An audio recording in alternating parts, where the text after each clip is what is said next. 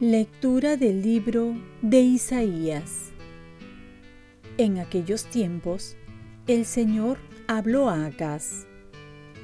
Pide una señal al Señor tu Dios, en lo hondo del abismo o en lo alto del cielo. Respondió Acaz, no la pediré, no quiero tentar al Señor. Isaías dijo, Escucha, casa de David ¿No les basta cansar a los hombres, que cansan incluso a mi Dios? Pues el Señor mismo les dará una señal. Miren, la Virgen está encinta y dará a luz un hijo, y le pondrá por nombre Emmanuel, que significa Dios con nosotros. Palabra de Dios. Salmo responsorial va a entrar el Señor. Él es el Rey de la Gloria. Del Señor es la tierra y cuanto la llena, el orbe y todos sus habitantes. Él la fundó sobre los mares, Él la afianzó sobre los ríos. Va a entrar el Señor, Él es el Rey de la Gloria. ¿Quién puede subir al monte del Señor?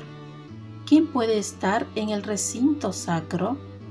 El hombre de manos inocentes y puro corazón, que no confía en los ídolos. Va a entrar el Señor, Él es el Rey de la Gloria. Ese recibirá la bendición del Señor, le hará justicia el Dios de salvación.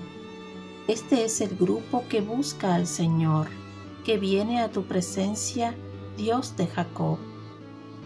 Va a entrar el Señor, Él es el Rey de la Gloria. Lectura del Santo Evangelio según San Lucas. A los seis meses, el ángel Gabriel fue enviado por Dios a una ciudad de Galilea llamada Nazaret, a una virgen desposada con un hombre llamado José, de la estirpe de David. La virgen se llamaba María. El ángel, entrando en su presencia, dijo, Alégrate, llena de gracia, el Señor está contigo. Ella se turbó ante estas palabras y se preguntaba qué saludo era aquel. El ángel le dijo, No temas, María, porque has encontrado gracia ante Dios. Concebirás en tu vientre y darás a luz un hijo, y le pondrás por nombre Jesús. Será grande, se llamará Hijo del Altísimo el Señor Dios le dará el trono de David, su padre. Reinará sobre la descendencia de Jacob para siempre y su reino no tendrá fin.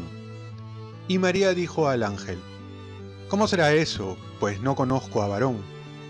El ángel le contestó, El Espíritu Santo vendrá sobre ti y la fuerza del Altísimo te cubrirá con su sombra. Por eso, el santo que va a nacer se llamará Hijo de Dios. Ahí tienes a tu parienta Isabel que, a pesar de su vejez, ha concebido un hijo, y ya está de seis meses la que llamaban estéril. Porque para Dios nada hay imposible. María contestó, Aquí está la esclava del Señor, hágase en mí según tu palabra. Y la dejó el ángel. Palabra del Señor. Paz y bien. Jesús nace en un corazón que quiere hacer su voluntad.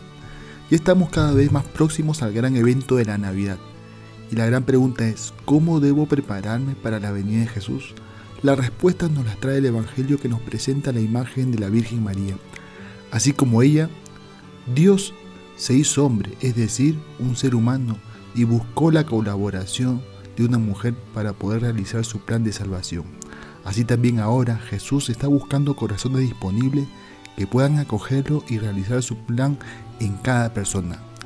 La Virgen trató de entender cómo podía ella colaborar con el plan de salvación y el ángel le manifestó la voluntad de Dios, sin mucho entender, pero sí con mucho por colaborar, la Virgen se dispone a hacer la voluntad de Dios con esta frase, aquí está la esclava del Señor, hágase en mí según tu palabra. He aquí la respuesta que Dios quiere encontrar para que Jesús nazca en nuestros corazones.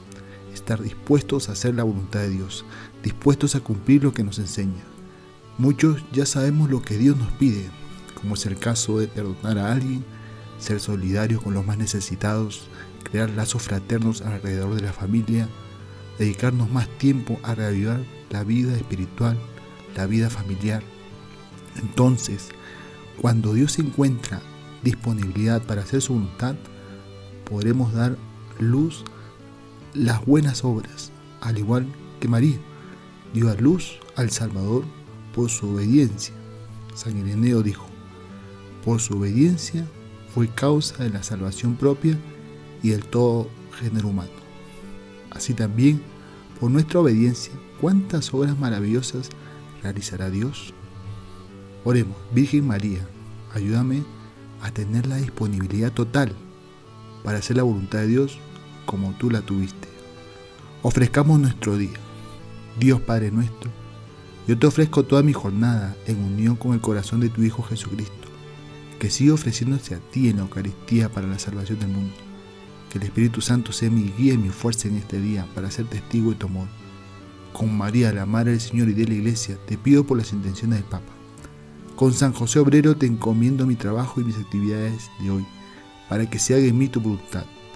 Y la bendición de Dios Todopoderoso, Padre, Hijo y Espíritu Santo, descienda sobre ti. Cuenta con mis oraciones, que yo cuento con las tuyas y que tengas un santo día.